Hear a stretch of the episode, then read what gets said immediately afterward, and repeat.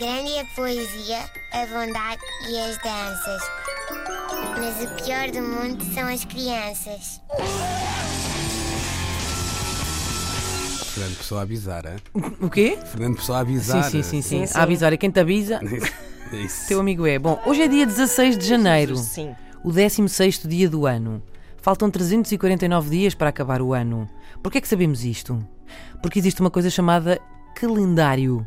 Há muitos calendários na história, há, o- há o- como sei lá, por exemplo, o, o calendário Maia, ou o calendário Pirelli. o calendário Pirelli ou o calendário Juliano, que é aquele em que os dias se regiam por legumes cortados muito fininhos. Ah! Só que isso depois dava uma grande trabalheira. E vai daí adotámos o calendário gregoriano, que é aquele que usamos agora.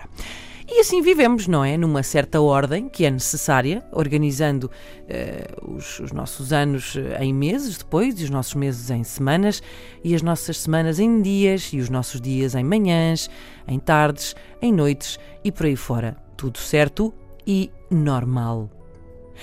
Até que acontece o quê? Nasce o Imperador Bebé a.k.a. o Tiraninho, a.k.a. o Rei do Eu é que Sei, e impõe o seu próprio calendário. E uma pessoa de repente sente-se como um fenício, a quem vieram dizer que, não senhor, 32 anos, não, você tem, mas é 72. e sempre que surge o Imperador Bebé, o que passa a vigorar é o calendário criançano. O grande problema do calendário criançano são dois.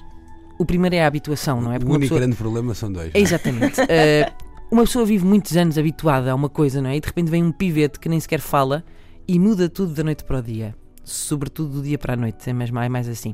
O segundo problema é que quando a pessoa sente que já, sim senhor, já está a dominar aquilo, pumba, o imperador bebê decide mudar tudo outra vez, não é? Antes, ainda antes de nascer, eh, os capatazes do imperador bebê, que são os obstetras desse mundo, decidem abolir os meses, logo ali, não é? Portanto, obrigando as pessoas a falar de tudo em semanas. Depois, o imperador bebê nasce. Oh! E decide que afinal é em meses que vamos agrupar toda a vida do planeta e decide abolir os anos.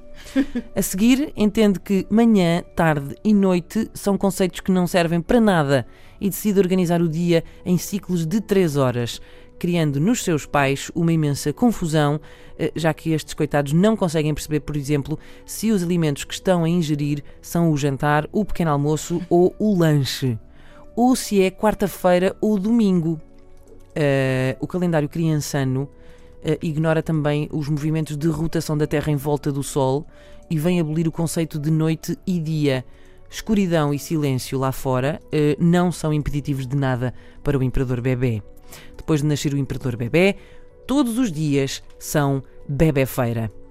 E o que é que acontece se tentarmos mudar isto? O Imperador Bebê mostra toda a sua fúria e faz questão, questão de boicotar, boicotar toda e qualquer tentativa de pôr em prática os calendários da civilização. Portanto, eh, se alguém me puder dizer que dia é hoje, o pior do mundo, rtp.pt, porque eu estou muito baralhadinha.